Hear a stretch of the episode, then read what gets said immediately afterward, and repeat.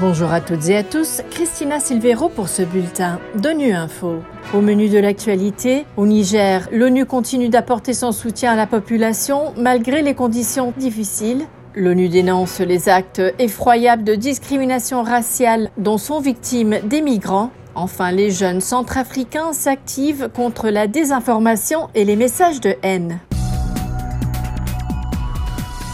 Alors que les membres de la CDAO ont annoncé un deuxième sommet extraordinaire pour jeudi et continuent de privilégier la voie diplomatique face à la tentative de coup d'État au Niger, les Nations Unies continuent d'apporter leur soutien à la population malgré les conditions de plus en plus difficiles. C'est ce qu'a affirmé ce lundi lors d'une interview à Nu Info la chef des opérations du Bureau des affaires humanitaires, Edem Osurnou. J'ai parlé à toute mon équipe dans les cinq sites du Niger, dans tout le pays. Ils m'ont dit que quatre problèmes les affectaient en ce moment. Il n'y a pas d'électricité parce que le courant provenant des pays voisins a été interrompu. Les moustiques se sont répandus parce que quand il n'y a pas d'électricité, les moustiques prospèrent. Le carburant augmente et continue d'augmenter. Les prix des denrées alimentaires ont augmenté et continueront d'augmenter. Alors pour nous, nous apportons notre aide dans des conditions difficiles. C'est ce que nous faisons. Nous resterons aux côtés du peuple nigérien pour le soutenir. C'est notre mandat et c'est pour cela que nous sommes là, mais au prix d'un risque élevé. En ce moment, comme vous le savez, la situation au Niger est volatile, mais pour l'instant, nos équipes sont sur le terrain. Nous avons également un dispositif d'évaluation de l'importance des programmes et nous examinons la présence de ceux qui ont absolument besoin d'être là. Mais le message principal et de rester et d'agir. Et je parle à travers tout le pays, pas seulement à Niamey.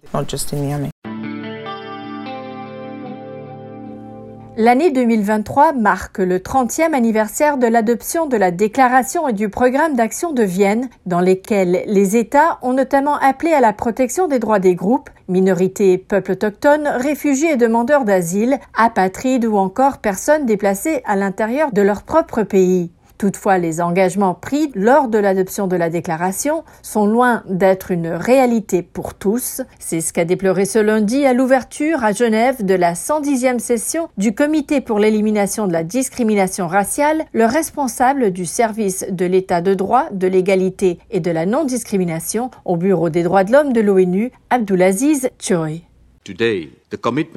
Aujourd'hui, les engagements pris à Vienne ne sont pas une réalité pour tous. Il y a un recul dans le domaine des droits de l'homme, dans le domaine de l'égalité, de la lutte contre la discrimination dans de nombreux pays.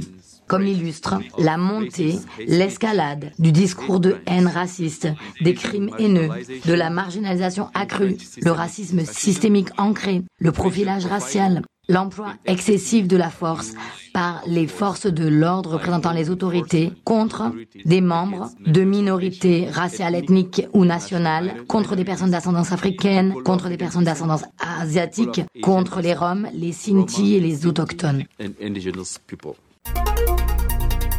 L'association Entre nous jeunes du quartier de Fatima, dans le 6e arrondissement de Bangui, en République centrafricaine, s'investit dans la sensibilisation contre les fausses informations et les messages de haine. L'association apprend aux jeunes à être vigilants sur les informations qui se propagent sur les réseaux sociaux. Selon son président Prince Mangui Koukoué, les messages de haine déchirent le tissu social. On l'écoute au micro de Loïc Romigoto Sigata de Gira FM.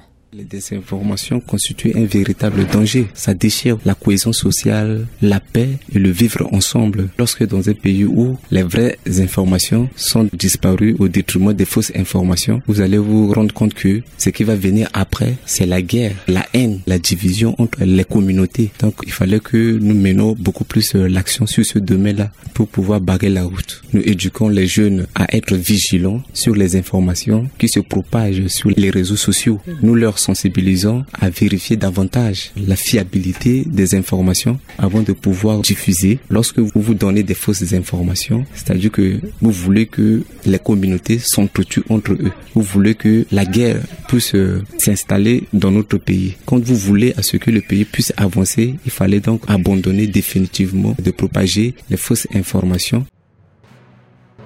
Voilà, fin de ce bulletin de Nu Info. Merci de votre fidélité. À bientôt.